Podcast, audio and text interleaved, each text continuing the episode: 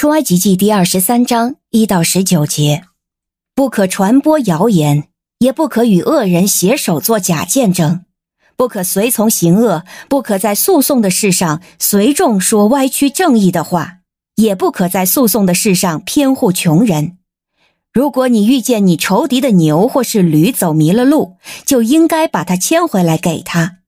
如果你看见恨你的人的驴伏在重担之下，不可走开不理他，你应该与驴主一同卸下重担。不可在穷人诉讼的事上歪曲正义，要远离虚假的事，不可杀无辜和正义的人，因为我绝不以恶人为义人。不可收贿赂。因为贿赂能使明眼人变瞎，又能歪曲义人的话，不可压迫寄居的，因为你们在埃及地也做过寄居的，知道寄居者的心情。六年之内你要耕种田地，收取地的出产，但是第七年你要让地歇息，不耕不种，使你民间的穷人可以有吃的，他们吃剩的，田间的野兽可以吃。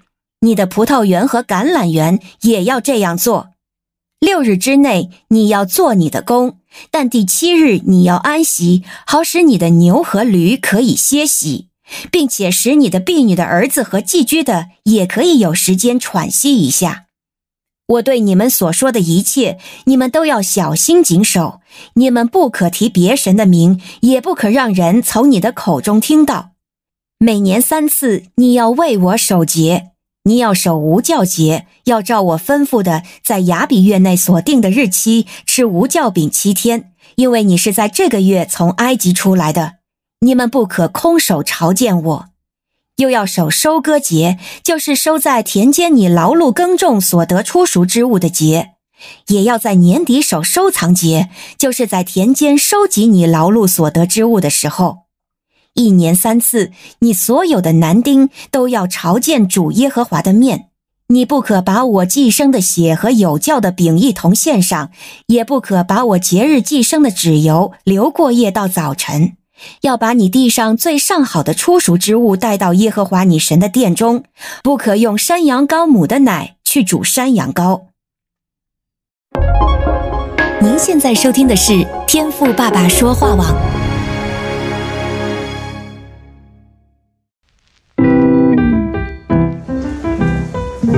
美好的一天，不论你是在早上、中午还是晚上，向您推荐一款能够滋养你灵魂的特调饮料。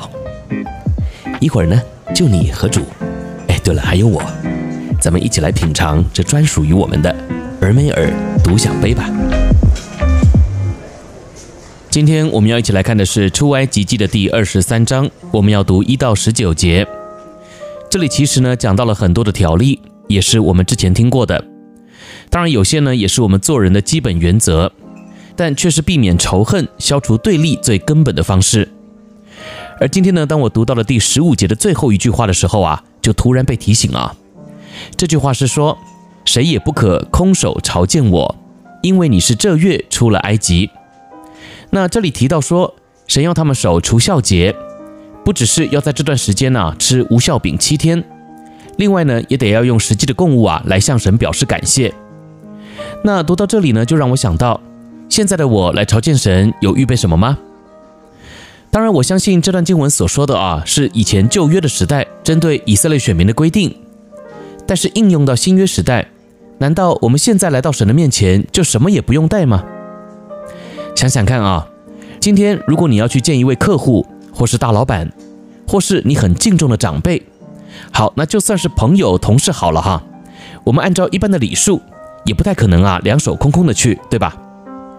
像我们在北美啊，只要呢是被邀请去别人家用餐，一般来说啊，也都会带些什么。